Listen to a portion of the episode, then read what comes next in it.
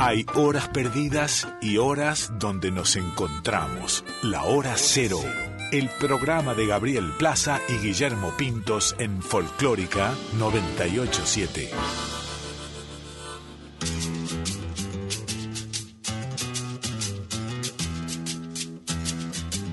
Buenas noches, ¿cómo están del otro lado? Esto es Hora Cero por Folclórica Nacional. Bienvenidos, bienvenidas, bienvenidas a todos. Eh, una noche más, hoy sin Guille Pintos, que está celebrando el cumpleaños de su hija. Saludos a ella, saludos a toda la familia. Y bueno, junto a Flavia Ángelo. Hola, Flavia. buenas noches. Vamos a estar acompañándolos hasta la una de la mañana. Bueno, hoy tenemos un programa eh, muy especial. Estamos en pleno feriado de carnaval, justamente no solo acá en toda la Argentina, sino también eh, del otro lado del Uruguay. Contábamos la semana pasada que estuvimos allá em, recorriendo de alguna manera y metiéndonos en el universo de la murga uruguaya, un fascinante universo que hace rato tenía ganas de descubrir y, de alguna manera experimentar a fondo, en pocos días, pero a fondo.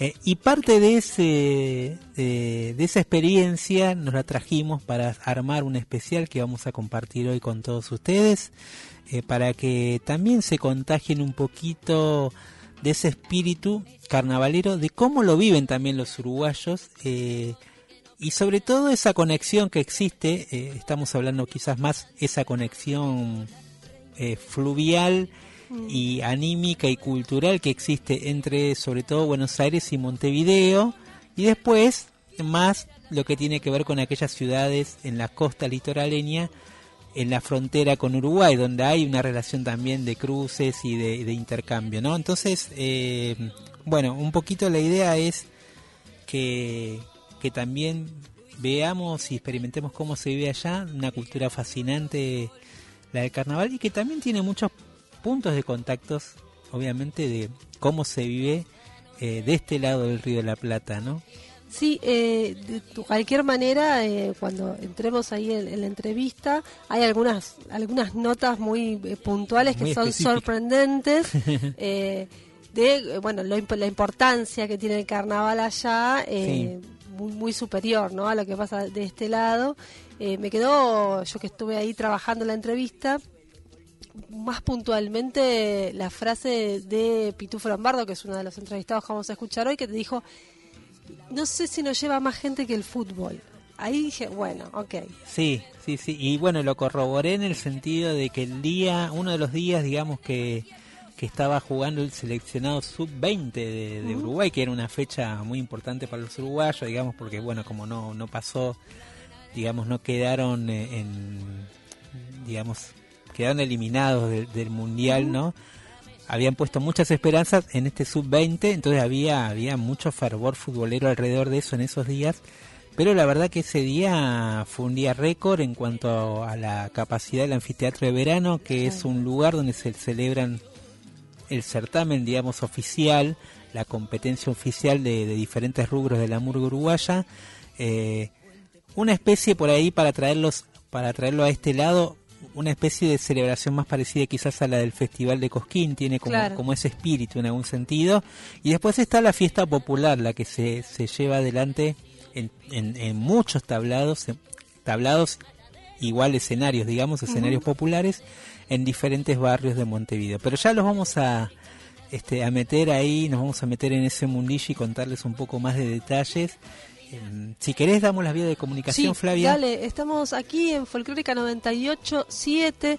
Tenemos un WhatsApp para comunicaciones que es el 11 31 09 5896. 11 31 09 5896. En redes sociales, Twitter, Facebook e Instagram está la radio como Folclórica FM 987, todo junto. Hay un contestador automático para dejar mensajes, es el 499909 87. Nosotros tenemos redes en Facebook y en Instagram. Eh, somos hora cero punto programa de radio. Bueno, eh, ahí están las vías de comunicación eh, que comentaba Flavia recién para que también nos cuenten ustedes cómo están viviendo este carnaval, en qué lugar lo están viviendo. Sabemos que Folclórica llega y Radio Nacional llega a todo el país y a través de la de la plataforma web también nos escuchan a nosotros en otras partes, digamos, no solo de Argentina, sino del exterior. Tenemos muchos colegas, músicos queridos eh, que siguen el programa y que nos mandan mensajes. Eh, así que, bueno, están estamos ahí navegando en el éter junto a ellos. A la expectativa de, otros carnavales, ¿no? Ah, sí, sí, queremos saber, queremos saber cómo se vive en cada lugar. Nosotros hoy vamos a hacer un repasito de alguna manera por algunos carnavales. Eh, hoy va a estar más centrado quizás en este carnaval montevideano, en esta primera un cuarto de hora. Pero, pero, pero, obviamente, eh, como decíamos antes, acá también eh, hay y hubo una tradición carnavalera muy fuerte, ligada sobre todo a la cultura musical, a la cultura tanguera. Eh, está muy presente la temática del carnaval en muchas letras de tango de la década del 30, de la década del 40. Em, y también eh, con los años, ¿no? hubo una reivindicación también dentro de, de lo que es esa mistura, de alguna manera, del carnaval y de la murga con la cultura negra, con la cultura afro, eh, con la cultura del candombe, que había quedado un poco relegada dentro de lo que era la música popular, eh, vamos a decir porteña, ¿no? Había quedado como un poco más tapada dentro de lo que había sido el fenómeno tanguero, si bien hubo ejemplos muy importantes como el de Sebastián Piana y, eh, Piana y su orquesta de, cuerda de tambores, o sea, fue el que más escribió además sobre la cultura negra y uno además de los, de los compositores más importantes dentro del tango, Sebastián Piana. Eh, y después algunos arrebatos como el de Alberto Castillo, que también ¿no? Que, fue un poco punta de lanza eh, de algunos ritmos así más cercanos a la cultura afro. Pero creo que hubo una persona, sin duda, que tuvo una trascendencia muy importante dentro de la reivindicación de, de, la música, del aporte de la música negra, eh, dentro de lo que tiene que ver con toda esta nueva generación de la que nosotros venimos hablando eh, desde hace muchos programas, de la nueva generación del tango, del tango siglo XXI, podremos decir, eh, y que tiene que ver con este personaje llamado Juan Carlos Cáceres. Juan Carlos Cáceres, eh, pianista, compositor, arreglador, investigador también, una suerte de antropólogo, que llegó a dar cátedras en la Sorbona de París, como para decirte sobre el tema de los orígenes del tango. Y él de alguna manera desde Francia porque fue el lugar que en el cual estuvo radicado mucho tiempo bueno hizo esta esta reivindicación de la cultura negra a partir de composiciones que reivindicaban el género eh, la importancia del aporte negro dentro del tango eh, fue muy importante su figura la verdad y mm, años 90 yo lo conocí cuando vino por primera vez de París a presentar este, este disco llamado mm. Tango Negro que lo habían editado eh, los hermanos Makarov, que, en ese, que argentinos también que se fueron a, a vivir a, Francia y que en ese momento tenían un proyecto mundialmente conocido que era Gotham Project, eh, un grupo de tango electrónico. Bueno, ellos de alguna manera lo habían también lo habían, habían reivindicado la figura de, de, de Cáceres un personaje súper interesante. No sé si vos lo conociste. Sí, no, no lo llegué a conocer porque además fallece joven y, en, digamos, de alguna manera en los albores de la movida del tango siglo XXI. Totalmente, ah, totalmente. Años dos mil y pocos. Claro, es verdad, es verdad. Y En realidad, medio que nuestra generación lo conoce ya fallecido casi, cuando entramos al tango en apenas el 2000. Bueno, yo soy. me estoy dando cuenta que los, los años pasaron para mí y había mucha gente.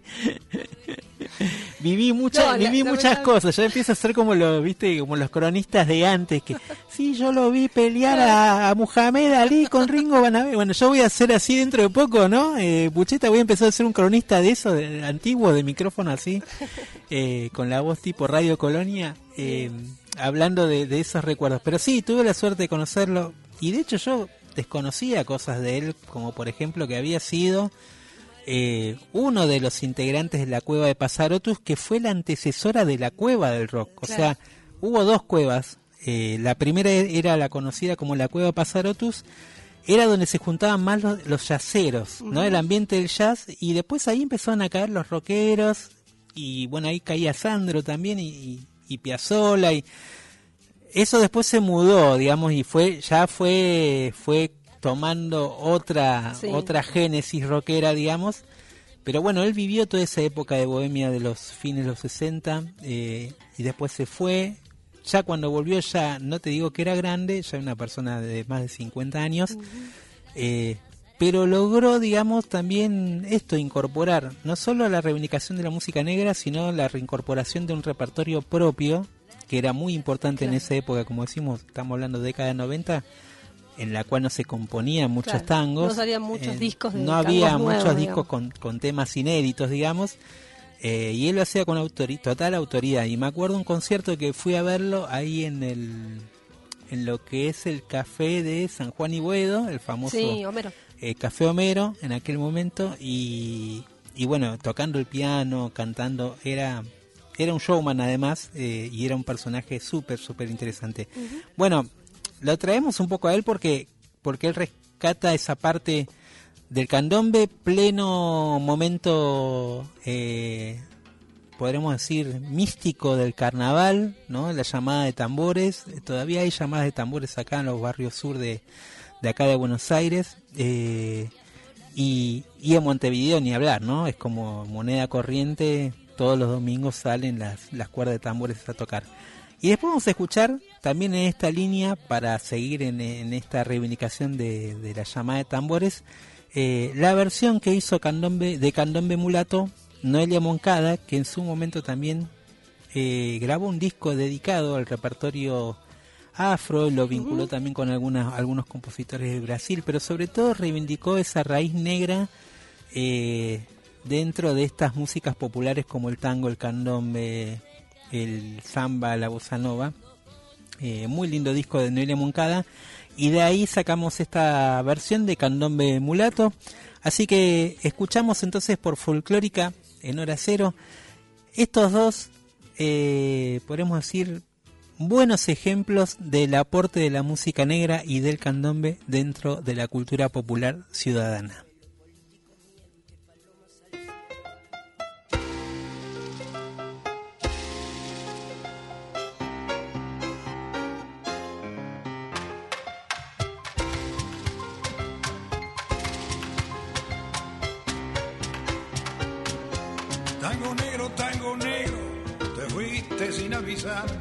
Los gringos fueron cambiando tu manera de bailar.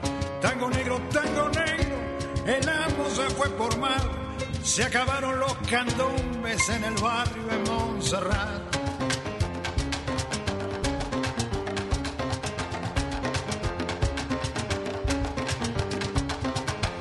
Más tarde fueron saliendo se fue perdiendo al morir se Baltasar, mandinga, con y repiten en el compás los toques de sus abuelos, borocoto, borocoto, chachás, mandinga, con y repiten en el compás los toques de sus abuelos, borocoto, borocoto, chachás, borocoto,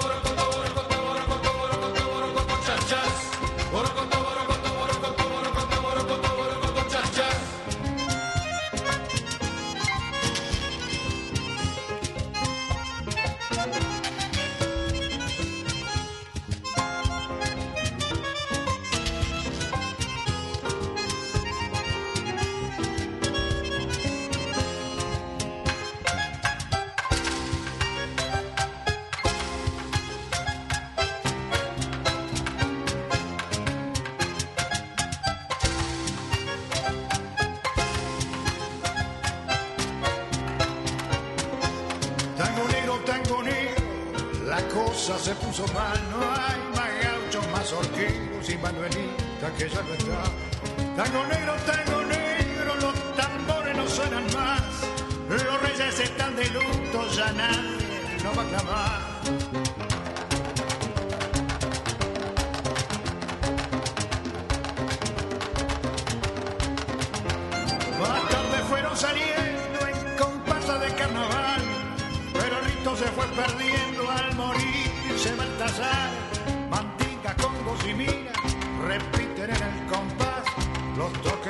sabor, oro con tu, oro mandinga, congo, simina.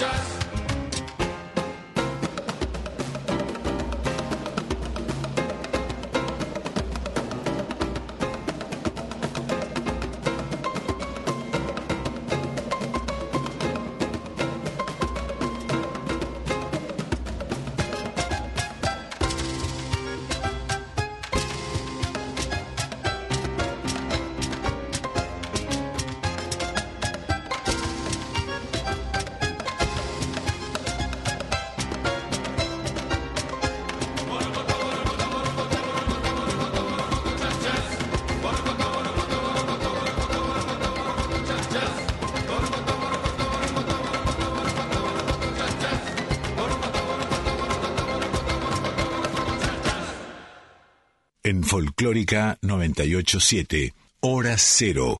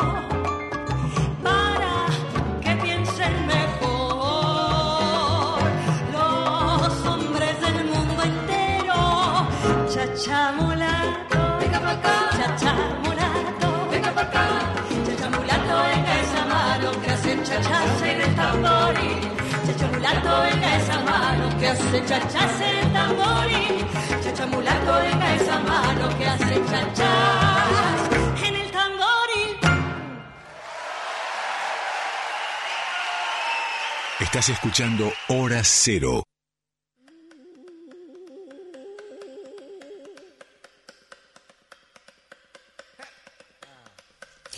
Muy bien, 23 horas y 23 minutos. Esto sigue siendo hora cero por Folclórica Nacional. Pasaba recién Noelia Moncada de su disco Encanto Negra, un disco en vivo haciendo candombe mulato. Tenemos para repetir las vías de comunicación, ustedes saben, hay WhatsApp en el 11 31 09 5896. Recibimos sus mensajes de texto y también hay un contestador para dejar mensajes de voz en el 49990987. En redes sociales, la radio en Twitter, Facebook e Instagram es Folclórica FM 987 y nosotros somos Hora Cero. Programa de radio tanto en Instagram como en Facebook. Bueno, esperemos sus mensajes ahí. También eh, sabemos que muchos, muchas amigas y amigos están escuchando. Pueden mandar mensajes acá al WhatsApp y los leemos también. Eh,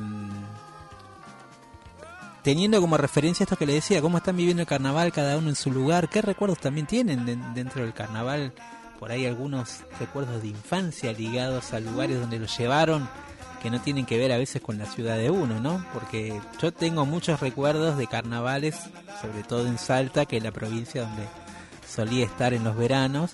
Eh, y ahí viví un poco toda esa parte de, lo que tiene que ver con los corsos, con las comparsas y con la, vivencia del carnaval así directa de jugar con barro, jugar con agua, jugar con este, colores y después algunas cuando fui creciendo más grande como los bailes donde que eran un poquito más ásperas las vivencias donde ahí mezclaban los Altas colores. horas de la madrugada y las témperas las mezclaban con cerveza como para darte una idea. Entonces ya, veías todas las mesas de, los grandes bailes así todas llenas de, pintura la gente iba ponía la mano así y ibas caminando y te agarraban y te tatuaban toda la cara con la pintura esa que después costaba sacársela. Pero bueno, era como la marca del carnaval, ¿no? Creo que en todos lados pasaba esa cosa del carnaval, era una cosa picante a la que uno sabía que tenía que exponerse, en todo sentido, también en los barrios, ¿no? Sí, creo que ahora se, hubo como una, una, un cuidado un poco más porque había una cosa media tal vez un poco violenta quizás para alguien que no quería jugar, igual claro. te tiraban, o, bueno, todo eso. Eh, pero, pero bueno, queremos saber esa, esas vivencias cada uno, dónde está viviendo el carnaval, en este frío de carnaval, si están volviendo también algunos seguramente por la ruta, alguno algunos que se pudo ir, vengan tranquilos. Los estamos acompañando con música y con este especial que decíamos recién, eh, donde vamos a, a, meternos un poquito en el universo de la murga uruguaya, un género que, que a veces visto desde afuera, eh, bueno, tiene sus como como todo género musical y como toda como todo movimiento tiene sus propios códigos. Eh, hay cositas como que, que, a veces a uno desde afuera si no conoce digamos un poco la vivencia, eh, bueno tiende a, desconocer un poco cosas fundamentales de por qué se canta así, de por qué las letras son de esa manera.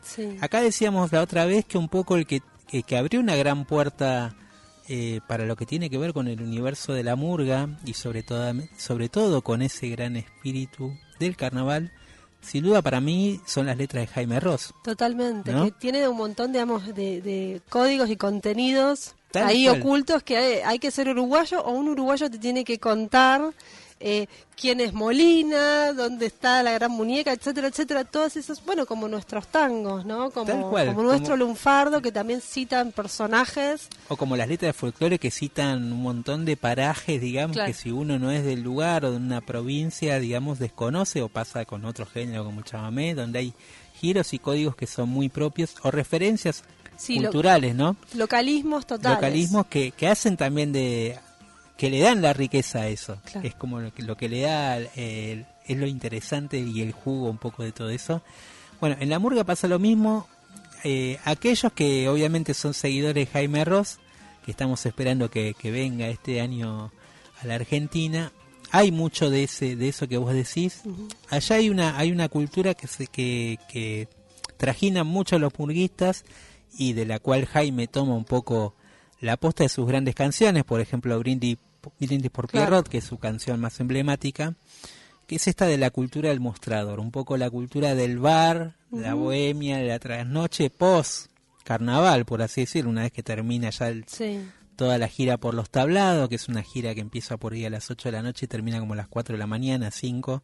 Sí, muy eh, reflejo de acá también, ¿no? O sea, no, es imposible no sentirse identificado el porteño con esa, cosa medio de la bohemia del café, pero más trasnochada, está ahí muy presente dentro de la cultura murguera, eh, también del espíritu del tablado y de esas charlas donde se filosofa de la vida, de la muerte, de los chismes de barrio, de lo que le pasó a tal, de por qué no viene tal persona más, por qué no, no. Bueno, toda esa, esa cosa está como muy fuerte dentro de las letras carnavaleras y en el caso de la murga, particularmente la, murga uruguaya, nació con eh, esa incorporación de esa cultura porteña, vamos a decir en un sentido, porque también es una ciudad puerto, pero a la vez también eh, con una con un giro muy humorístico, con mucha sátira a la política.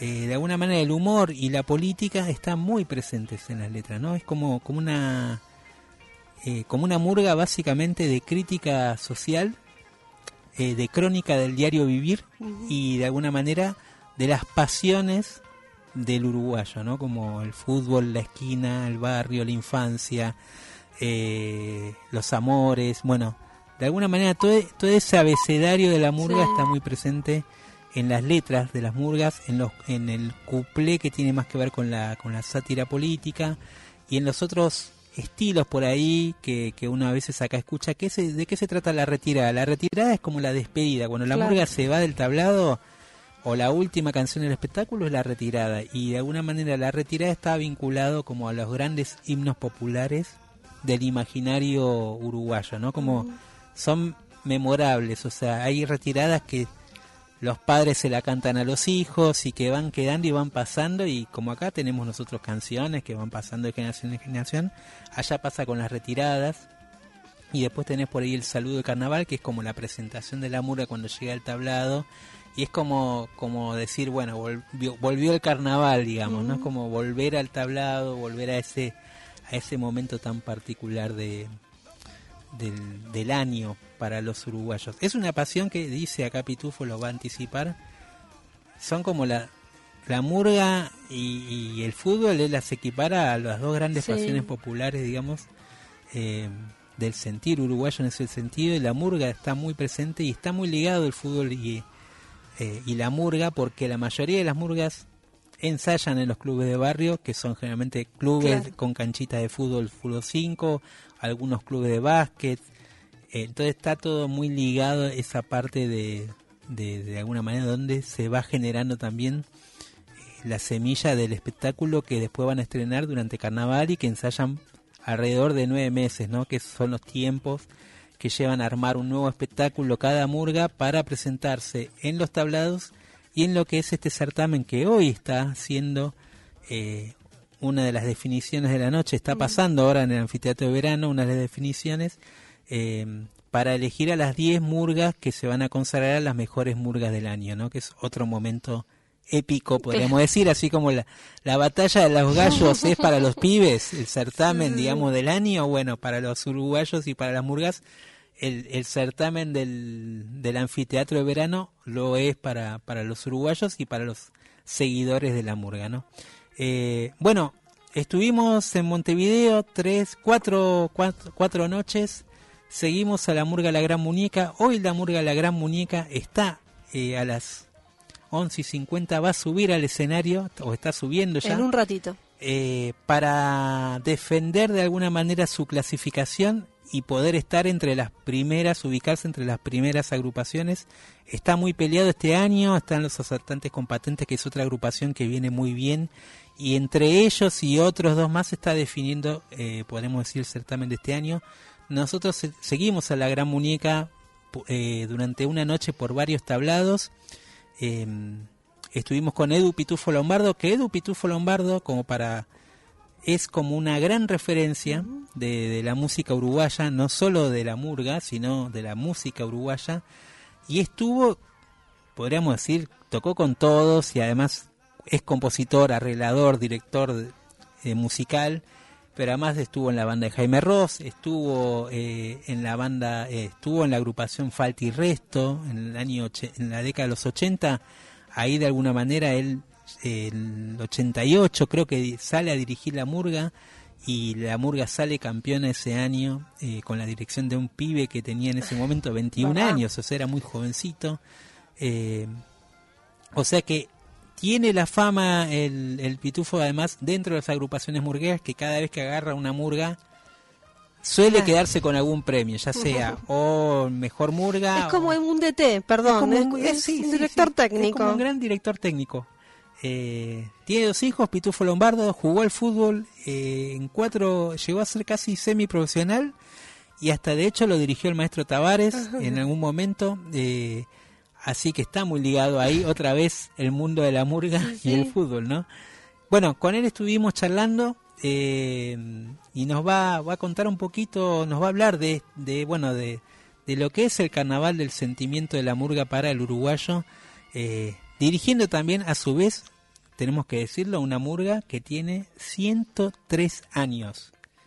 O sea, estamos hablando de mucha historia cultural, ¿no? Sí, y cómo, eh, cómo se ha mantenido, ¿no? Me imagino yo que ha, tenido sus vaivenes también, han pasado por dictaduras, ¿no? O sea, no, no, no se salvó a nadie acá en América Latina de, ese, de ese pozo negro y horrible, pero, pero de cualquier manera... Eh, 100 años de historia, sostener una agrupación. Sí, sí, sí, es, eh, eso ya, bueno, eso ya tiene como, como su propio peso cultural, pasa con muchas de las murgas que hasta hoy siguen, como los Diablos Verdes, muchas de las agrupaciones cuyos nombres hoy siguen sonando, eh, nacieron en la década del 20 y se sostienen hasta hoy.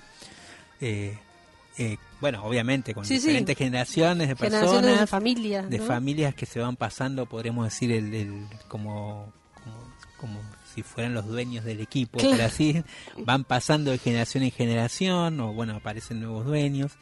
Eh, y también van cambiando un poco los, los, los, equipos, pero hay como una especie de identidad de cada murga. Mm. La Gran Munica pertenece al barrio Buceo, que es una, una zona ahí, eh, un barrio a 20 minutos del centro más o menos, eh, y bueno, cada murga tiene su identidad. La de los Diablos Verdes está muy asociada a los sindicatos, ¿no? a la lucha junto justo en época de dictadura. Bueno, muchas de estas murgas, como decías vos, fueron espacios de resistencia.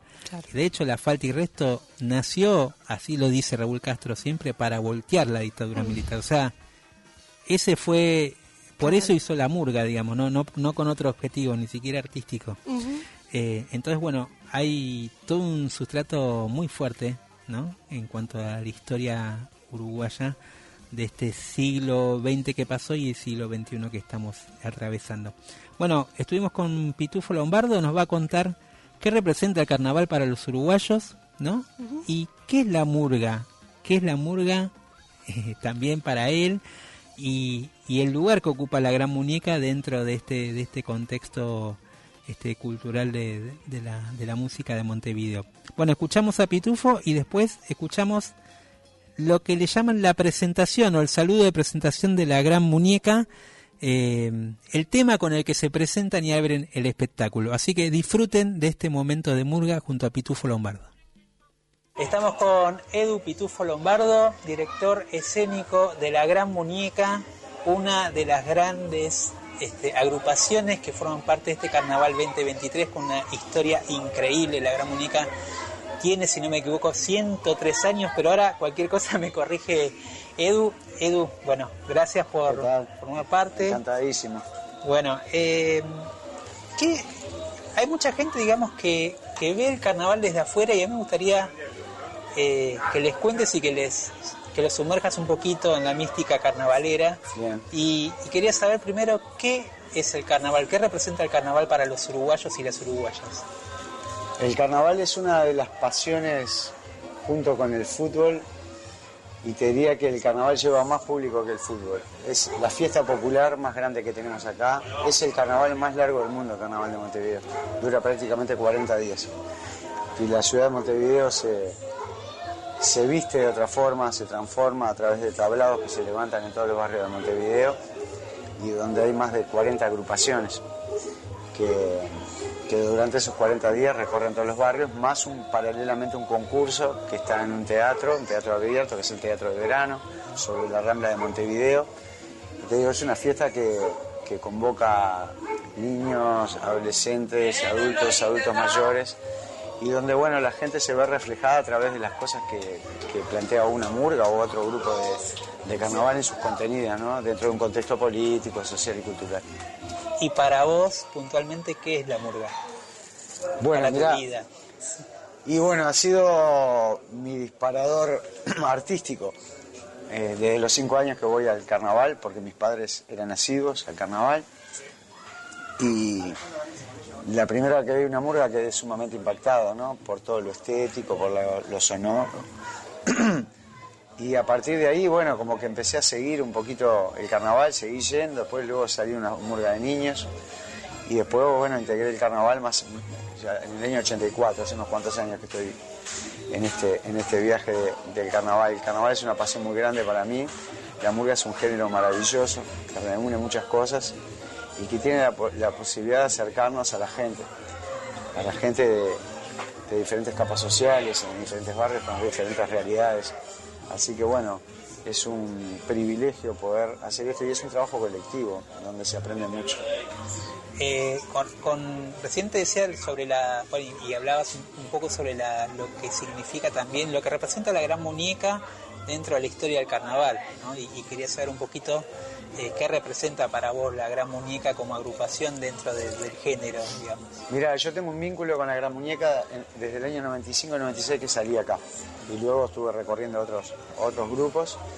Tengo un acercamiento muy lindo con la familia Mega quienes fueron quienes me recibieron en su casa. Este, y siempre me he sentido muy cómodo. Este, ya hace unos años que me venían convocando también, pero bueno, debido a, diferentes actividades mías artísticas durante, durante el año no, no, podía porque le tengo que dar mucho tiempo al carnaval. Ya estoy encargado de la parte realística, eso lleva mucho, mucho tiempo.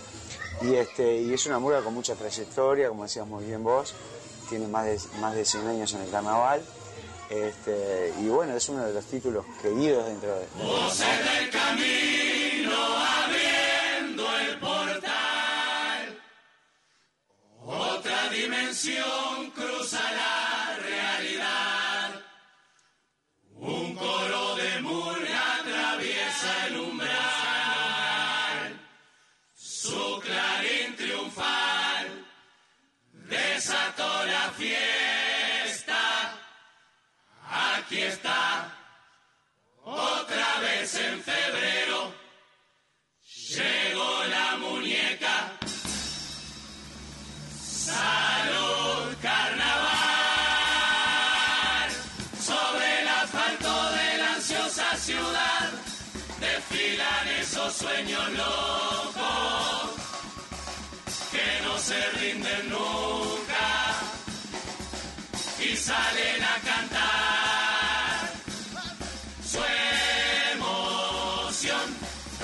de las voces que han callado. Desamor, la bruma y la rutina. Roto el corazón que canta, ríe y desafina.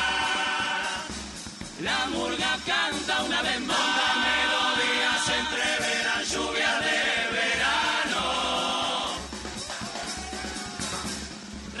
transistor y aquel aplauso de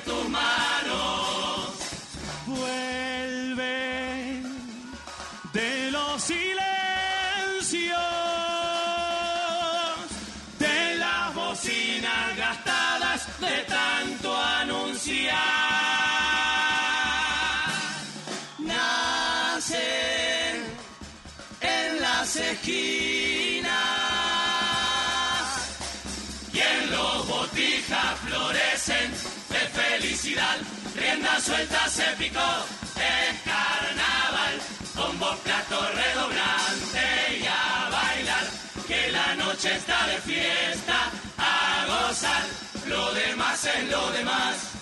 Luces de color, tiempo de antifaz, cambia de escenario, pero no el ritual, carnaval de color. Llegar a tu destino y en el camino encontrar el calor. Que salga otra vez la gente a tomar la calle.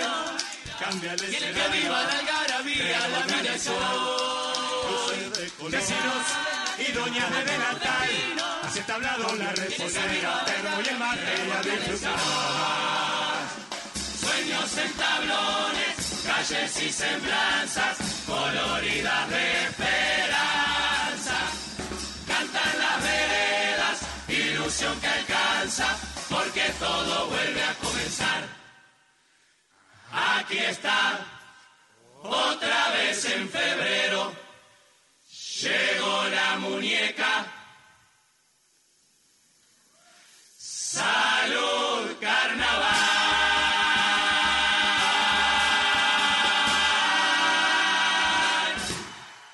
La vanguardia es así.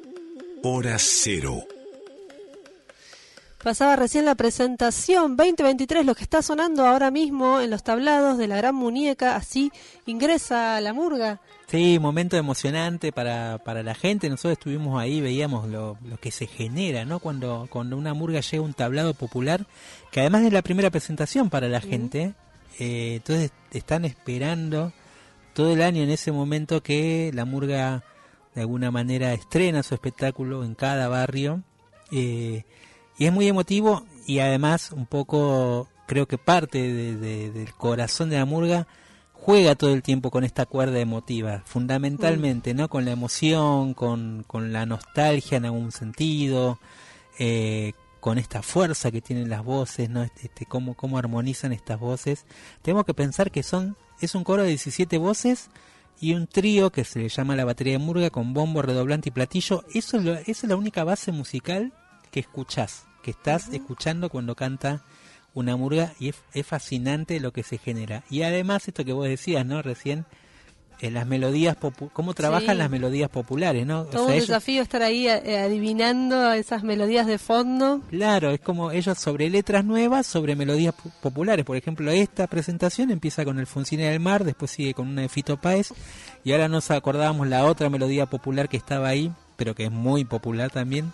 Creo que de Nat King Cole, no, no quiero arriesgar, pero me parece eh, trabajan, ese es como el otro sustrato también creo yo para que la murga eh, sea tan popular y llegue a todas las edades, porque te pueden poner, te pueden hacer esa mezcla de letra nueva con un tema de Z Tangana o de Jorge Dressler, o con La Vela Puerca, o con un, digamos, con una canción de, de Fito, de Charlie.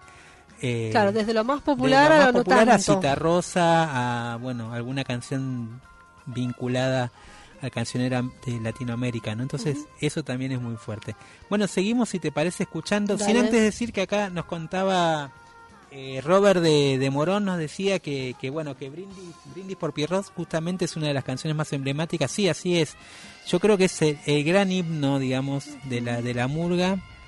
Y aquellos que nunca lo escucharon, eh, vuelvan a escuchar esa canción por el Canario Luna, grabada en un disco de Jaime Rox que llamó Medio Campo donde uno hay un montón de cosas y de referencias que no va a entender, seguramente, pero que a la vez eh, algo vas a entender. Es como que lo que importa ahí no es tanto los personajes que desfilan, sino la importancia de por qué esos personajes están puestos ahí. Y, y están puestos ahí porque tienen que ver con un momento, eh, un episodio o barrial o cultural o social eh, de hecho menciona a la gran muñeca en, esa canción de Brindis por Pierrot. Em, y, hay un montón de... Y es como me decía una vez Jaime, ¿no? Cuando hice esta canción, dice... Es como cuando uno escucha a los Beatles o cuando escucha una chacarera santiagueña, siendo, en mi caso, decía el de Uruguay, yo hay un montón de referencias que no entiendo, pero entiendo el sentimiento de lo que quiere decir esa canción, ¿no? Y esa cosa universal creo que también lo tiene la murga.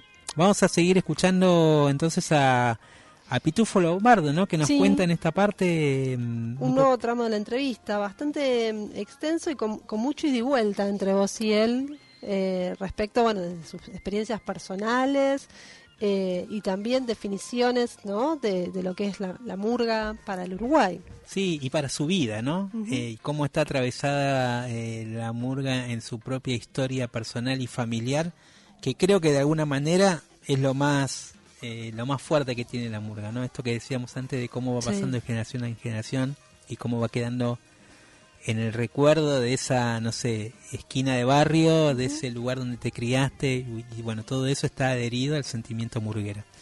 Eh, después vamos a escuchar dos temas de Edu Lombardo, bien de al lado y para la gramilla, así que seguimos en hora cero por folclórica viviendo el carnaval. ¿Cómo surge la temática de este año, eh, que fue un poco el, disparador, y contame un poquito qué es lo que están. dimos, dimos mucha vuelta para llegar, para llegar al título, literal, digamos, y encontrar la idea. No, no, es, no es, fácil encontrar una, una idea y que, bueno, que el colectivo esté conforme con eso. Dimos muchísima vuelta y llegamos a un carnaval de voces. Carnaval de voces se llama el espectáculo y son las diferentes voces que van apareciendo en diferentes bloques. Tenemos, nueve bloques dentro del espectáculo y bueno, van apareciendo la voz de la vecina, la voz del poder, la voz de la murga, las voces que no escuchamos. Eh, eso se va dando a través de, diferentes bloques con diferentes estéticas musicales, con diferentes estéticas también en, el vestuario. Siempre se habló de que la murga eh, particularmente representa también o es un poco reflejo de un país. Sí, exactamente. Eso está inmerso dentro del espectáculo. Creemos nosotros que sí. Simplemente por ponerte el ejemplo del cuplé de la, de la vecina, es una vecina de, barrio que sube, pide permiso para subir al tablado y denuncia, digamos, ¿no? Y me parece que bueno, ahí siempre la voz, la voz, la voz de la murga fue siempre y será la, voz de las cosas que suceden, ¿no? Este, en el contexto, como te decía hoy, político, social, cultural en todas las murgas, sí con, con, diferentes estéticas, digamos, en cuanto a la letra o en cuanto a la música, digamos, ¿no? Pero esa es la, la columna vertebral de la murga. ¿Qué queda de un carnaval una vez que termina? Nada, quedan muchas cosas, anécdotas muchas, vivencias, abrazos, este, críticas también, evidentemente, pero hay mucho aprendizaje a poder trabajar de una forma horizontal, a escuchar al otro. Entonces me parece que eso, y, el cariño del público, ¿no? las cosas que suceden, el aplauso. Y, a nivel eh, sentimental, yo siempre me acuerdo de una frase, eh, y es la primera vez que estoy en, el carnaval, eh, pero siempre me acuerdo de esa frase de, una canción que, canta Jaime que dice se va, se va la murga, aunque nunca quiere decir adiós, ¿no? que, es un sentimiento como, como algo medio hasta medio eterno en algún sentido, como que es sí, porque es real eso que pasa, porque si tú vas a ver en Carnaval acá que la murga por lo general en, su, en sus últimas estrofas siempre está prometiendo volver, siempre promete volver y tiene un corte nostálgico ese y siempre lo tuvo y es una cosa que se sigue, se sigue manteniendo. Por supuesto que algunas, algunas murgas toman otra, otros caminos, digamos, ¿no? Pero, pero bueno, uno cuando llega al disfraz, el nuevo disfraz, se lo quiere poner, lo quiere lucir, quiere disfrutarlo, lo transforma uno, evidentemente. Y cuando termina el carnaval, uno ya está pensando en el otro. ¿Qué pasa cuando, cuando te empezás a maquillar? ¿Ahí ya empieza una transformación? Sí, empieza una transformación con el maquillaje cuando uno cuando nos ponemos el vestuario. Pero yo creo que la, transformación más, más pura es cuando uno pisa el escenario. Ahí porque está el cuerpo, ¿no? ¿Y qué te pasa ahí? pintura. ¿Qué te pasa por el Disfruto como loco. Es, es, es, es, uno de los lugares donde me siento más cómodo, el escenario. Este, me gustan los ensayos, me gusta el trabajo de ensayo, pero el mostrar el trabajo realizado y con, con todo, ¿no? Con la pintura, con el, con el disfraz y, y con todos los compañeros este, con, con, la energía apuntada a esos mismos lugares, lo más maravilloso que puedo Cuando estás en el tablado, eh, ¿viene algún sentimiento también nostálgico de cuando la, primera vez que te impactó la murga o la primera vez que saliste, no sé? Mira, eh, siempre vienen esos recuerdos, siempre vienen porque, porque soy un privilegiado de estar haciendo eso. Y en realidad los que lo hicieron fueron mis padres, este, mis padres ya están en otro, en otra, en otro plano, pero, pero yo siento la energía de ellos. Siento la energía de ellos y siento que me abrieron las puertas hacia, hacia una cosa que me gusta y respetaron mi vocación y me impulsaron a, esta vocación. Entonces, bueno, eso está siempre presente. Y nunca me olvido de que tocaba con un par de de tapas de olla o, inventábamos redoblantes o inventábamos palitos para, para tocar. Y eso me parece que no es lo que no se puede perder. Más allá de que se vuelva una cuestión súper profesional, me parece que es una cosa de esencia y de sentimiento que tiene que estar siempre, latente, siempre. ¿Murguero se nace o se va haciendo? Las dos cosas. Gracias, Pitufo. Gracias a vos.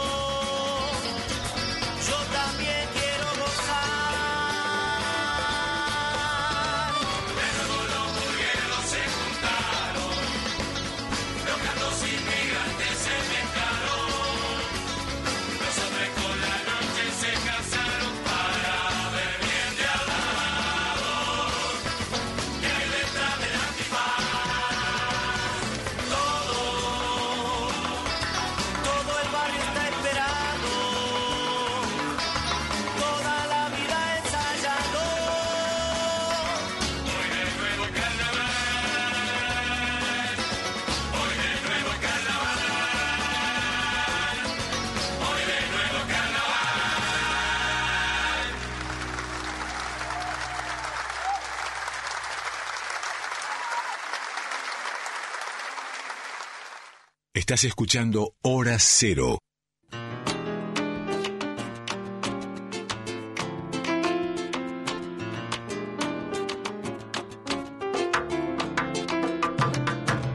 En el sabor de la comparsa sentirá la mamá vieja, el gramillero, calentándose los cueros.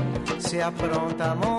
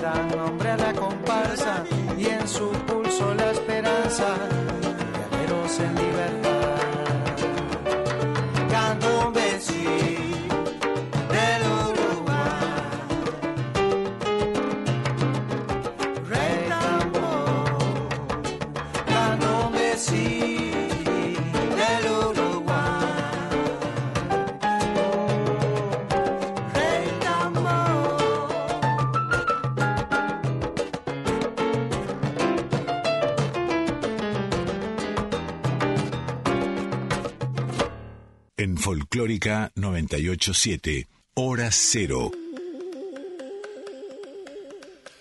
Muy bien, estamos aquí en Hora Cero por Folclórica Nacional. Pasamos la medianoche, son cuatro minutos de las cero horas. Tenemos vías de comunicación con ustedes en el WhatsApp de la Folclórica. Nos pueden dejar mensajes. Es el 11 31 09 5896. También hay un contestador automático que es el 4999 0987. Estamos en redes sociales. La radio es Folclórica FM 987, todo junto. Y nosotros somos eh, en, también en Twitter, Facebook e Instagram, eso es la radio. Nosotros en Facebook e Instagram somos Hora Cero.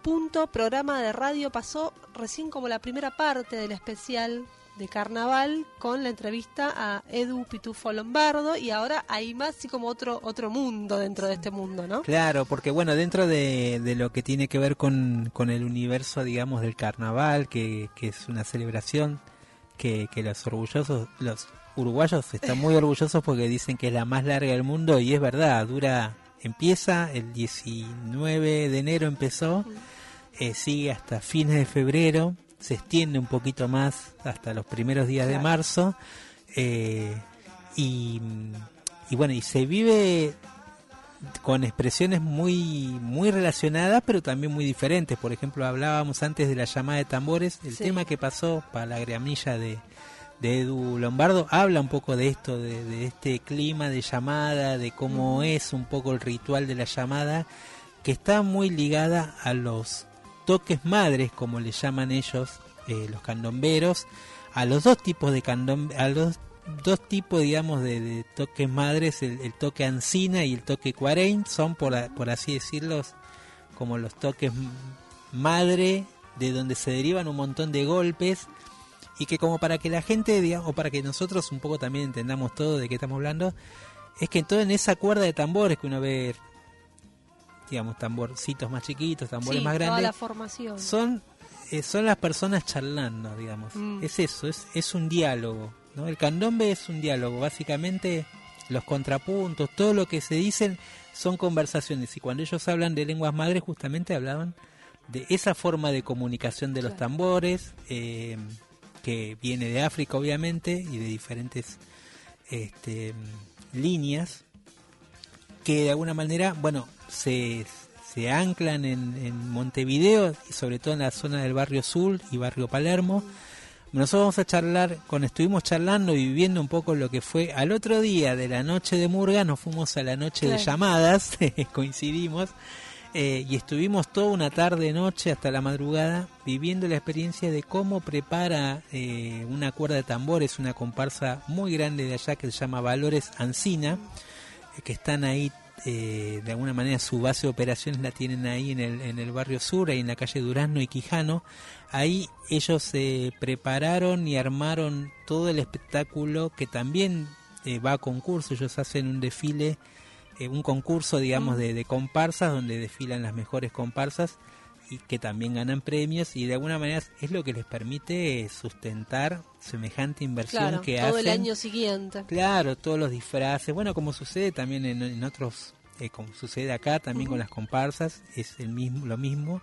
Eh, y ellos también tienen, por otro lado, a un director muy joven que se llama Diego Paredes, que es con quien charlamos, que es el que, siendo teniendo 39 años, manejaba ese volumen de gente que es enorme, o sea, son unas 100 personas, 150 personas dando vueltas, solo de tambores había 75 tambores, o sea que imagínate eso sonando al mismo tiempo, o sea, vos vas y es como una especie de mantra percusivo que te va llevando y es como que de alguna manera sentís que está temblando el piso cuando vos vas caminando con ellos. Y él como todo director de orquesta con todo eso en la cabeza, ¿no? También. todo, todos los detalles, que suene bien la, la cuerda de tambores, que, que va y que, digamos, que la, la agrupación eh, tenga una buena performance ahí en la calle, pero a la vez más allá de que es un desfile que donde se concursa, eh, hay como en toda llamada una un vínculo muy popular en- entre la gente y la llama de tambores. Hay como, como una necesidad de, de enseguida irse detrás de la, de la cuerda de tambores y ponerse a bailar. Nosotros íbamos siguiéndolo y detrás venían 30 personas que salieron de la parte de donde Sí. estaban sentaditos, eh, todos mirando así con sus ubicaciones, todo. Se salieron todos y empezaron a bailar porque claro, es como una cosa que, una energía que te envuelve y un poco te domina. Es un poco hipnótico, eso te es muy decir, hipnótico. como- Y cuando vos estás, aunque no lleva. bailar, aunque que no, no te guste, no sé, no te guste el candombe, no tengas nada que ver con el candombe, no tengas idea de la cultura afro ni de lo que pasa ahí, es una energía que te envuelve y que te lleva con el sonido del tambor. Es, es impresionante, realmente es una vivencia que a mí me sorprendió eh, y, y fue, fue una, una experiencia increíble, la verdad, una de estas experiencias muy lindas que, me, que tengo de este año, así como comencé el año musical. Así que vamos a escuchar a Diego Paredes, eh, el director, contándonos un poquito eh, de, bueno, de, de cómo está formada la, la cuerda de tambores, del espíritu un poquito de, de esta comparsa llamada Valores Ancina. Eh, y después vamos a escuchar uno de los de los temas grabados por por el, este este toque esta cuerda de tambores que este año ganó como a, la mejor cuerda de tambores o sea la parte musical de la comparsa fue primer premio em, y vamos a escuchar cómo suena esa cuerda de tambores eh, y cómo suena este conjunto Valores Ancina.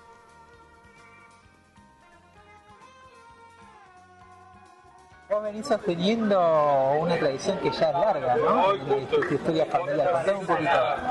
Eh, bueno, eh, mi nombre es Diego Pared, este, músico tamborilero del barrio Palermo y justamente eh, cuando yo nací y me encontré con, con toda esa herencia, movimiento o expresión cultural que se daba dentro de mi casa no, no era muy consciente. Después compartiendo siempre en el barrio con mis amigos era como, una, como un juego, tocar el tambor, bailar. Y cuando quise acordar ya era, una competencia este, como juvenil y, un poquitito más adelante ya éramos directores de la comparsa de Isla de Flor. Y así se fue dando, siempre con la gente del barrio, siempre en Palermo, ¿no? En, el barrio, mi, camiseta.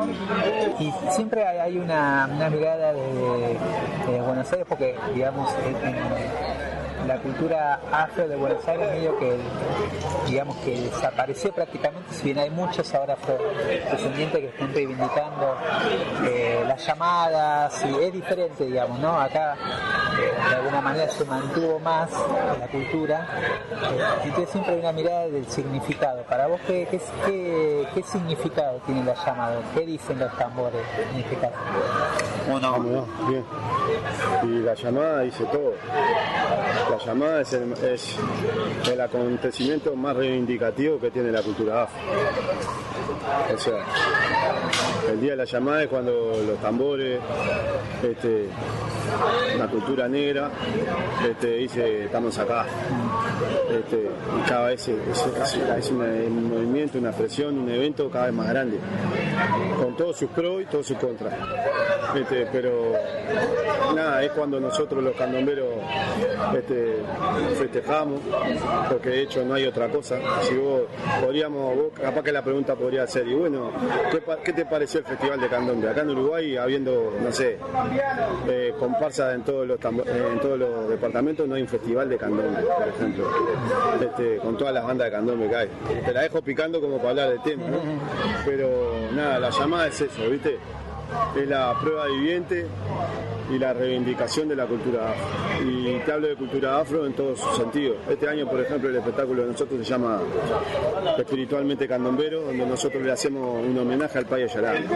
¿Viste? Durante un montón de años, eh, los movimientos y las expresiones este, espirituales o las, las matrices afro espirituales fueron perseguidas, ¿viste? menospreciadas y eh, por, todo lo que fue nada eh, eh, la cultura blanca, la verdad tradicional. ¿Y por qué la cultura negra no, tiene ese lugar y no se puede hacer libremente? Entonces nosotros este año, en el año del Payo Yalá, reivindicamos y homenajeamos al padre de todos los orillanos, el más grande.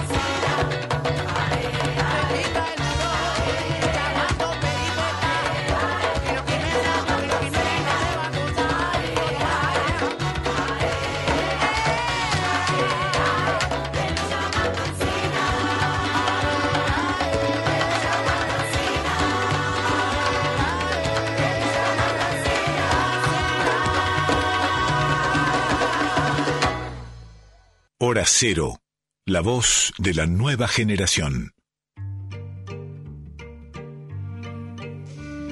Muy bien, son las 0 horas 17 minutos y es momento de descansar un ratito. ¿Cómo bajamos? ¿Cómo bajamos de ese nivel que, que, traemos? Quedamos así como muy arriba. Pero es un ratito nada más. ¿eh? Vamos a hacer un respirito y después seguimos con, con más carnaval, eh, con clásicos del carnaval, con carnaval de otras latitudes también, más adelante. Sí, sí, sí. Pero bueno, tenemos la tradicional canción Bálsamo. Sí, sí, para, para que nos apaciguemos un poco, para que recuperemos, este, para que podamos respirar de tanto baile. eh, bueno, se, se, se, estrenó hace poquito una canción eh, de Silvia Pérez Cruz, esta, esta artista española que hace poco estuvo, acá hace unos meses estuvo eh, participando en un concierto donde se reunió junto a Liliana Herrero y la brasileña María Gadú. Eso fue el año pasado, ¿no? Estoy pensando. Porque sí, fue a fines del año pasado. Pues, porque dimos la nota con María, Gadú acá, sí. Bueno, y, y de esa de esa reunión, digamos que salió surgió un espectáculo, también surgió una colaboración entre Silvia Pérez Cruz y Liliana Herrero. Hace poquito Silvia Pérez Cruz subió a compartió el video de esta canción, una canción que se grabó el videoclip en Islandia. Eh, un paisaje increíble, aconsejo que la vean porque, porque es, es deslumbrante. Y como siempre, de alguna manera, Silvia Pérez Cruz apunta a esta especie de, de encuentro con la música de un lugar muy, muy, eh, muy íntimo, eh, muy también diferente en la forma de, cantar, eh, una conexión bastante profunda con lo que dice, con las palabras, ¿no? Hay, una, hay un acercamiento de la música y la poesía muy importante dentro del, del, repertorio que ella suele elegir o lo que suele componer o lo que suele interpretar de otros autores. Eh, esta canción se llama Toda la vida un día eh, y nació también como un, como un regalo a Liliana Herrero con como una manera de devolverle esa, esa, esos momentos compartidos que vivieron en unos conciertos que hicieron en Punta del Este y el concierto que hicieron acá en Buenos Aires. Dice que aprendió mucho de ella, bueno, cómo, cómo no aprender de, de Liliana, que debe ser, sin duda, creo que, que después que se, que, que se fue Mercedes, digamos, aunque está, pero que se fue de este plano, Liliana sin duda ocupa ese lugar para mí, ¿no? Dentro de la importancia que tiene como icono cultural y como icono musical y, y reflexivo sobre reflexivo sobre la música popular. Así que bueno, vamos a escuchar eh, esta canción, Toda la vida un día, primero, eh, estreno de Silvia Pérez Cruz con la participación, la participación de Liliana Herrero, y después vamos a escuchar, eh, hablando de, de, de, uruguayos y uruguayas, uh -huh. a Ana Prada, una canción de su último disco que se llama No es hoy. Así seguimos en Hora Cero por Folclórica Nacional.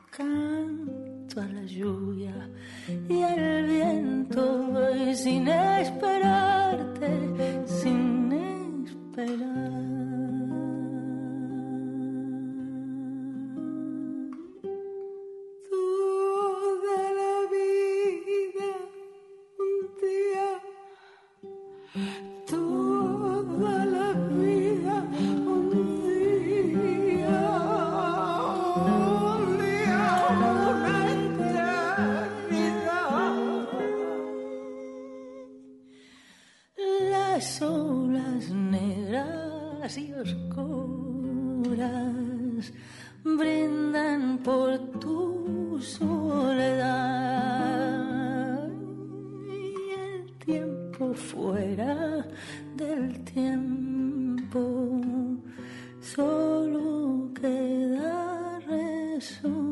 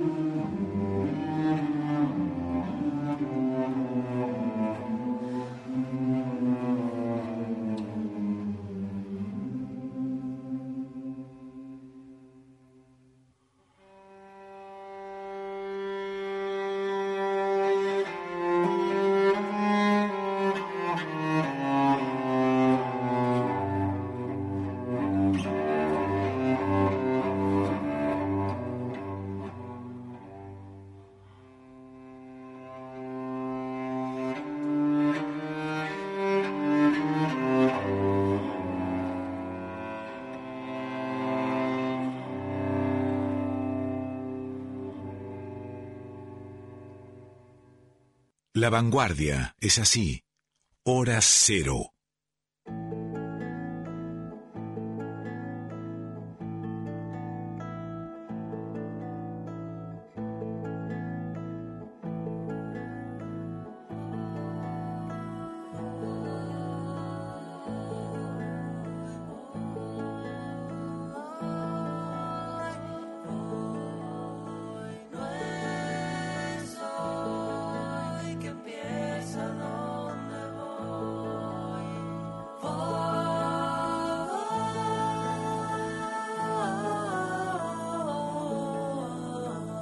Ta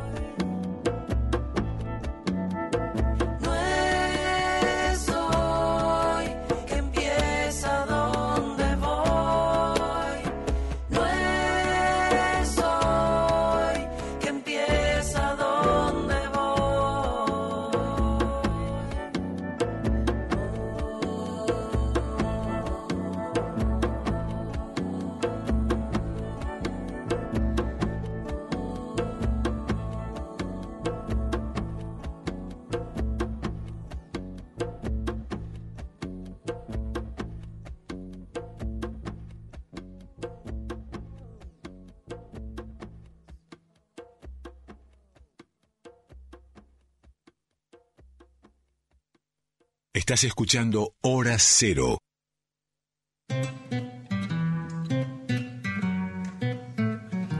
Pasaba recién nuestro recreo, canción Bálsamo, un respiro, se nos mete el carnaval indefectiblemente. de fondo. Es increíble. es increíble, tenemos este enviados eh, especiales. Ahora le vamos a contar qué pasó. qué pasó. Sigue el carnaval en Montevideo y por supuesto Gaby está muy conectado con eso. Eh, le llega todo el tiempo info y imágenes y música de lo que está pasando ahora mismo. Justo en este momento, decíamos antes, se está realizando el certamen en el anfiteatro de verano. La definición. La definición, ellos le llaman la griguilla, pues son cada... Es parecido a un campeonato de fútbol en un sentido, ¿no? Hay una primera ronda de selección, después una segunda ronda de clasificación y las 10 mejores murgas quedan en esta ronda final, digamos, como un campeonato mundial, que sería la liguilla de estas y hacen tres pasadas en total, digamos, las murgas. Hoy está haciendo ahora en este momento la tercera pasada la gran muñeca. Eh, en este momento justo lo que está sonando era un amigo que estaba en el anfiteatro verano y estaba subiendo la gran muñeca con el saludo que es el que pasamos nosotros al principio del programa eh, gran oportunidad de la muñeca de quedarse con nuevamente con, con, un campeonato. pero bueno está difícil está difícil. Eh, los que saben los que los que saben y allá estuve escuchando mucho de, de los comentaristas todo de la murga porque es una cosa seria ¿eh? hay comentaristas que analizan como si fueran cada jugada se analiza el cuplé cómo se cantó la letra en qué momento la interpretación la como un poco la puesta escénica, bueno, todo eso eh, es valorado por un, por un grupo de jueces y le van dando puntos y con esos puntos finalmente eh, quedan los mejores en los primeros puestos. Así que bueno, toda la suerte ojalá para, para la Gran Muñeca de la que nos hicimos bastante hinchas claro. Eh, por haber estado esos días, ¿no? pero bueno, también tenemos carnaval acá. Sí, seguimos. Decíamos antes que nos pueden seguir mandando sus mensajes sobre sus recuerdos de carnaval. Ahí estoy yo, mm, tienen también mi vida de comunicación para mandarme mensajes. Eh, pero bueno, en otro lugar donde es muy fuerte el carnaval, obviamente también es el norte del país. Eh, ese vamos más ah, adelante. vamos más adelante, Ahora Estamos, nos venimos para esta. Ah, el carnaval clásico, el carnaval clásico. Bueno. Sí, más que nada nos venimos para Buenos Aires, te diría yo. Sí, una mezcla. Una ida y vuelta también. vuelta con, con, Uruguay. Decíamos que hay una conexión, ¿no? Entre estas dos grandes ciudades. Eh, una conexión muy fuerte. Y vamos a escuchar eh, a una artista que en su momento, digamos, eh, fundamental dentro de la historia de la música de, de Uruguay, que es Lágrima Ríos, cantante también eh, de ascendencia negra, eh, muy importante dentro de lo que fue también la década de oro el tango, digamos, ella también trabajó con las orquestas de tango y después se había quedado como una especie de, olvido un poco y empezó a trabajar nuevamente y en su momento eh, fue convocada para participar del disco del Café de los Maestros que produjo Gustavo Santaolalla Ahí eh, creo que ella graba vieja, vieja, viola, pero no me acuerdo, no quiero, no quiero mentir. Pero bueno, eh, tiene su participación ahí y también se, se, empezó como a rescatar de vuelta su, su legado discográfico. Y acá la vamos a escuchar haciendo un clásico del repertorio. Han cantado muchos cantores y cantoras de tango acá de este lado, la han cantado. Eh, que es esta canción... Además es nuestra, Negra María de. Claro, totalmente. Bueno, Negra María, que es un clásico del repertorio, digamos, tanguero. Eh, y después vamos a escuchar a una artista... Muy joven. Muy joven, ¿no? Sí. Natalia Bazán, eh, con una nueva versión de Carnaval de mi barrio. Una, un tema que en su momento lo llegó hasta grabar Edgardo Donato en su momento con su orquesta. Eh, bueno, acá esta nueva versión con este nuevo arreglo junto al bajista Daniel Massa. Así que con ellos nos trasladamos un poco a lo que tiene que ver con la cultura negra de las dos orillas y también a cómo se celebraba el carnaval de antaño en la Buenos Aires este, de otras épocas.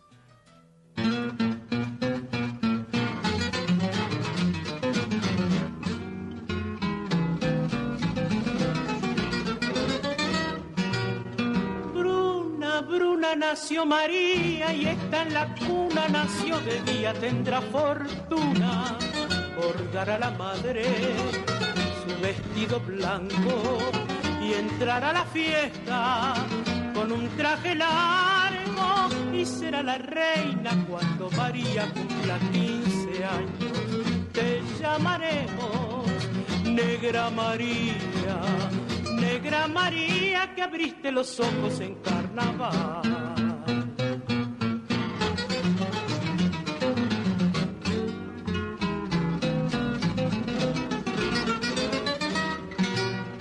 Ojos grandes tendrá María, dientes de nácar color moreno. Ay, qué rojos serán tus labios, ay, qué cadencia tendrá tu cuerpo. Vamos al baile, vamos María, negra la madre, negra la niña, negra, cantarán para vos las guitarras y los violines y los rezongos del bandoneón. Te llamaremos Negra María, Negra María que abriste los ojos en carnaval.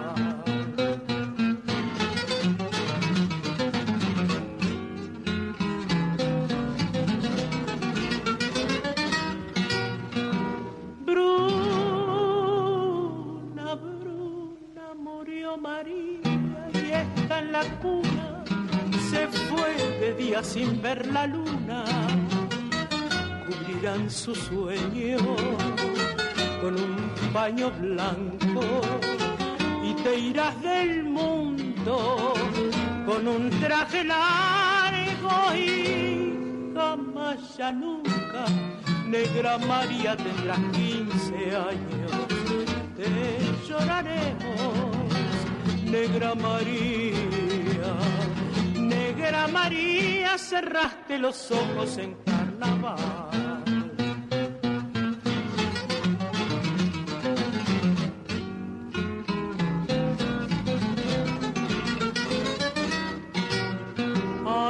Qué triste fue tu destino, ángel de mota clavel qué oscuro será tu lecho, ay, qué silencio tendrá tu sueño. Vas para el cielo, negra María, llora la madre, duerme la niña negra, llorarán para vos. Las guitarras y los violines y las angustias del bandoneón, te lloraremos, negra María Negra María, cerraste los ojos. En carnaval.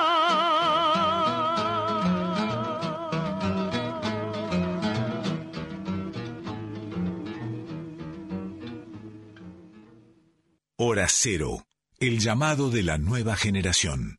Arte y magia de barriada, el canto sale del alma llevando su carcajada.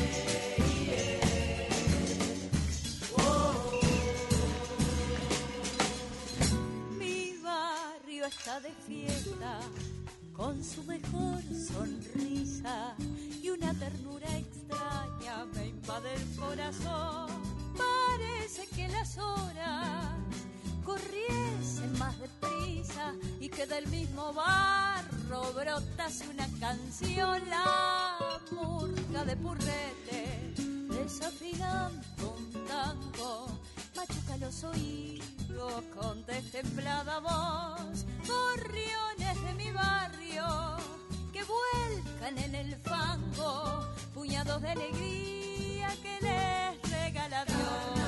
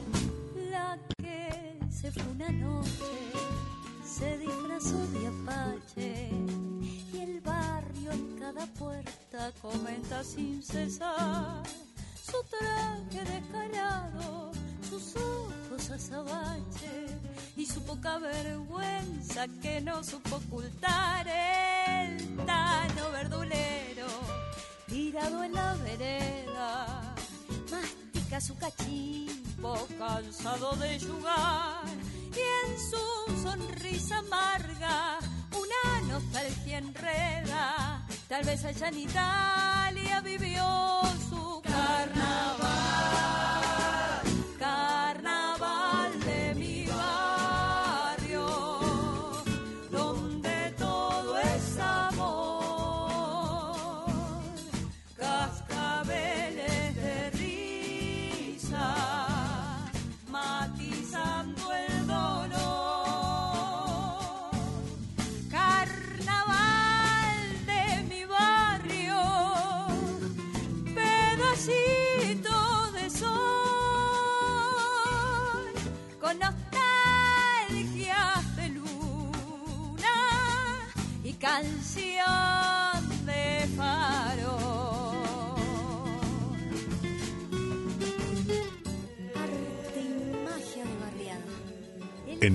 Folclórica 987, Hora Cero.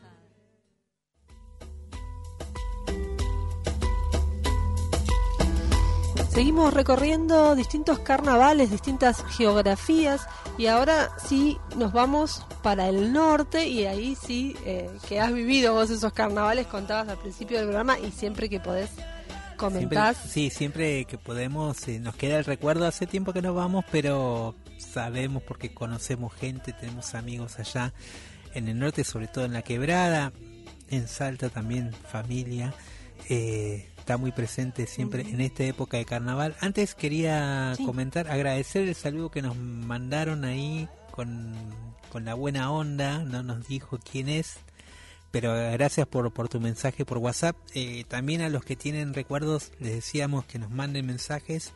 Ahí está la línea de comunicación. Eh, 11 3109 5896 11 3109 5896 ahí nos pueden mandar mensajes eh, y algún pedido también de carnaval lo pueden hacer. Y decíamos que, que sí nos vamos para el carnaval del norte ahora sí eh, con dos propuestas que, que de alguna manera representan dos podríamos decir hasta dos estéticas eh, dentro de la música folclórica, una muy de raíz popular, en el caso de Tomás Lipán, que vamos a escuchar, y la otra con el dúo salteño, también de una rangambre muy popular en el sentido de, bueno, de cómo se insertó la música del Cuchi Leguizamón en la música argentina, ¿no? Eh, y como sus zambas y su repertorio está impregnado sobre todo en la vida de cotidiana del salteño de gente que la sirva, por ahí no sabe el autor, pero esa samba, muchas de las zambas este, del dúo de Cuchi y Manuel Castilla están muy presentes en el ambiente de la provincia. Eh, y bueno, vamos a escuchar dos maneras de vivir el carnaval con dos canciones que remiten al carnaval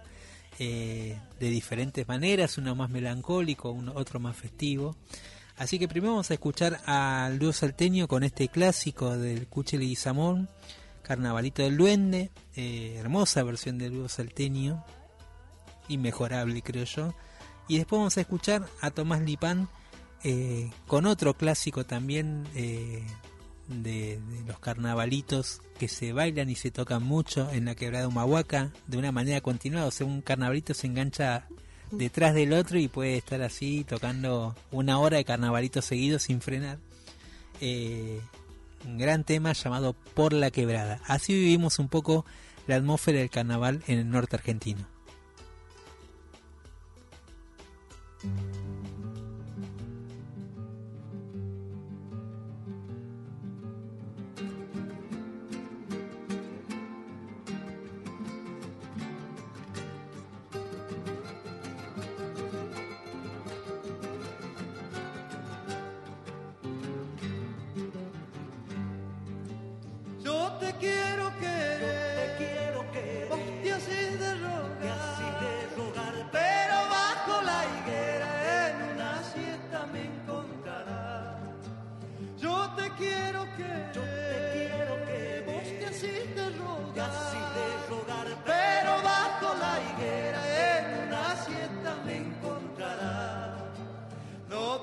quieras ir, voy al monte a buscar miel. Dulzura tiene el amor cuando lo hacen padecer, mintiendo, mintiendo. El duende está enamorado, sombrero aludo de bailar. Corta su mano de plomo las algarrobas del carnaval saltando. saltando.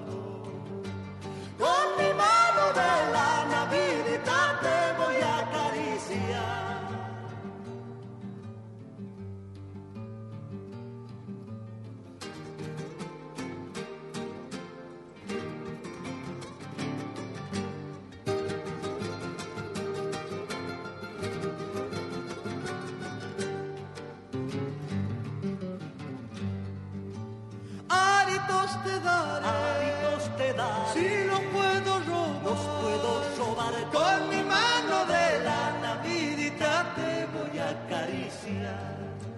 Hábitos te daré, hábitos te daré, si lo puedo robar, los puedo robar con mi mano de la Navidad te voy a acariciar.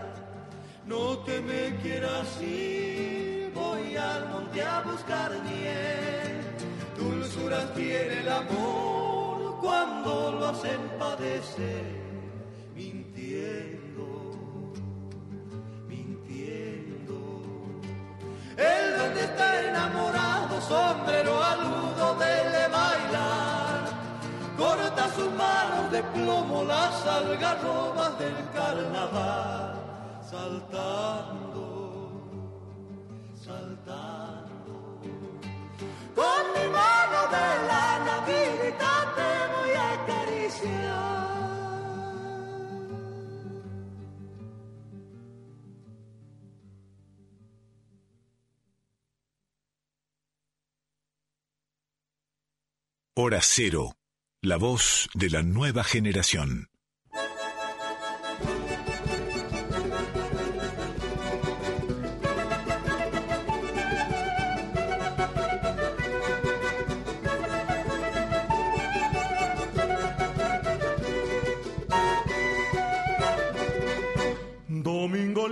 y martes mi vidita, cantando juntos palomitas ya voy a partir muy lejos de una huaca, me voy, me voy por la quebrada. Ya voy a partir muy lejos de una huaca, me voy, me voy por la quebrada. Domingo de tentación, mi vidita, bailando palomita. Ya voy a partir muy lejos de Humahuaca, me voy, me voy por la quebrada. Ya voy a partir muy lejos de Humahuaca, me voy, me voy por la quebrada. Me voy, me voy, mi vidita, me voy, me voy, palomita. Ya voy a partir muy lejos de Humahuaca, me voy, me voy por la quebrada. Ya voy a partir muy lejos de Humahuaca, me voy, me voy por la quebrada.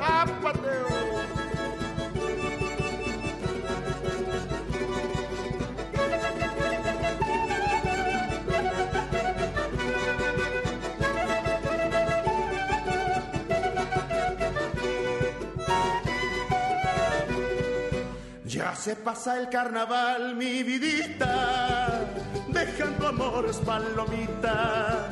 Ya voy a partir muy lejos de Humahuaca, me voy, me voy por la quebrada. Ya voy a partir muy lejos de Humahuaca, me voy, me voy por la quebrada.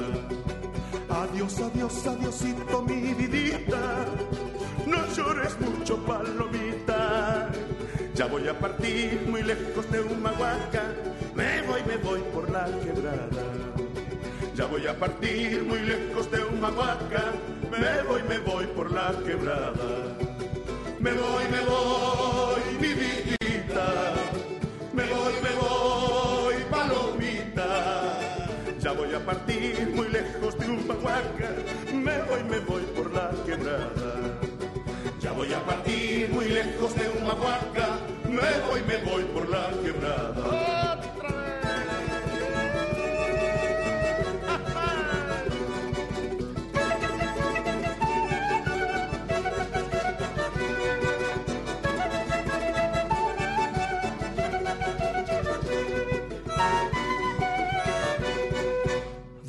Clavel de tu boca, mi vidita. Quiero besarlo, palomita. Tal vez ya mañana, lejos de Humahuaca, me has de olvidar, quebradeñita. Tal vez ya mañana, lejos de Humahuaca, me has de olvidar, quebradeñita. Me voy, me voy, mi vidita. Me voy, me voy, palomita. Ya voy a partir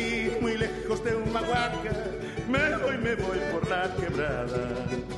Ya voy a partir muy lejos de Humahuaca, me voy, me voy por la quebrada.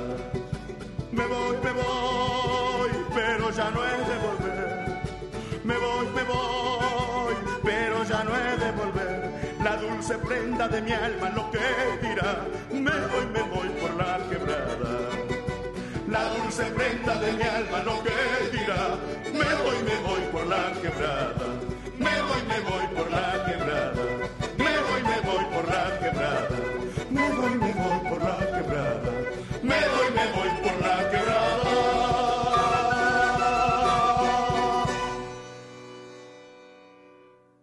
Estás escuchando Hora Cero.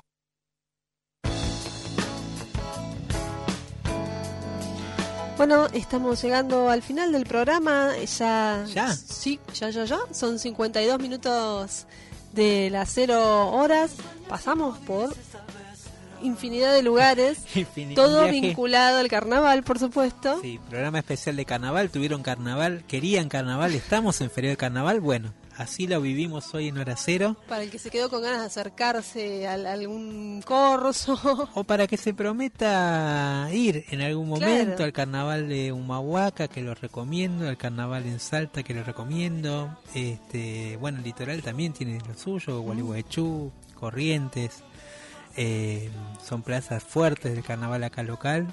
Y bueno, el carnaval de Montevideo también, si alguno tiene la posibilidad en algún momento de cruzarse, eh, es, es una, una experiencia muy, muy, muy linda, muy emotiva también. Eh, y aquel que no, aunque piensen que no saben nada de murga, va, van a conectar con algo que, que está más allá del género en sí eh, y que tiene que ver con esta identificación con lo barrial, Claro. con, con la identidad, con la infancia, con bueno, con lo que pasa también en la realidad social de, de nuestra América Latina, que está muy presente también en el discurso de las murgas. Así que espero que hayan disfrutado este viaje. eh, por adentro del carnaval, nosotros lo disfrutamos muchísimos. Eh, bueno, saludamos a Guille que, que debe estar celebrando todavía el cumpleaños de su hija. En... Hoy quién estuvo operándonos técnicamente? El señor Jorge Escobar, le agradecemos. Gracias Jorge. También mucho a César Pucheto ahí asistiéndonos. Asistencia eh, personalizada. personal y permanente, ahí esta última hora, muchas gracias. Bueno, a todos los chicos que están ahí también detrás del control, control charlando, que, que, está lindo verlos ahí también en comunión, con las risas y todo, eh, disfrutando con nosotros de este carnaval. Abrazos a todos, feliz carnaval. También a ustedes que están del otro lado, gracias por acompañarnos, Flavia, un placer. Muchas gracias. compartido Igualmente este, este viaje por el carnaval. Y bueno, nos escuchamos, nos encontramos este martes que viene a las 23 con Eva y Nadia tocando acá en vivo en los estudios. Gran recital en vivo, no se lo pueden perder. Eh, hablando del carnaval norteño y de Salta, bueno, dos representantes eh, ganadoras también de, de premios Gardel con muy buen disco que editaron el año pasado. Así que acá van a estar tocando en vivo en el auditorio de la folclórica. Nos vamos con dos canciones. ¿Con qué nos vamos? Nos vamos a ir eh, con, bueno, en algún sentido, con representantes del tango actual, del tango del siglo XXI, los amores tangos. Bien. Eh, primero con Tu amor de carnaval, que es una canción de Frontera Abierta, un disco que no es el que están presentando ahora, sino el anterior, si no me equivoco. Y también los García Arena, gente de Parque Patricios, gente de murga. Vinculados, dos, dos representantes de dos formas de hacer canción y murga eh, en Buenos Aires en el siglo XXI. Con ellos nos despedimos, con ellos decimos adiós carnaval eh, en hora cero. Ya se va, ya se va el carnaval, otra vez silencio y el después es la cuadra y te cuesta creer. Una flor que se mandó a mudar.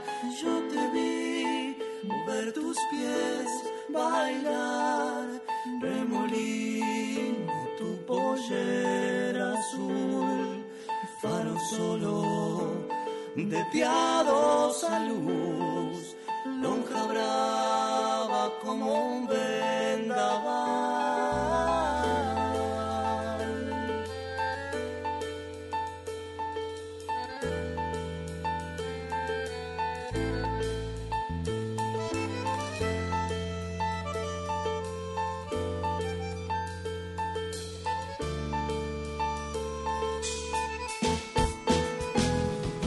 Ya se va, ya se va el camino.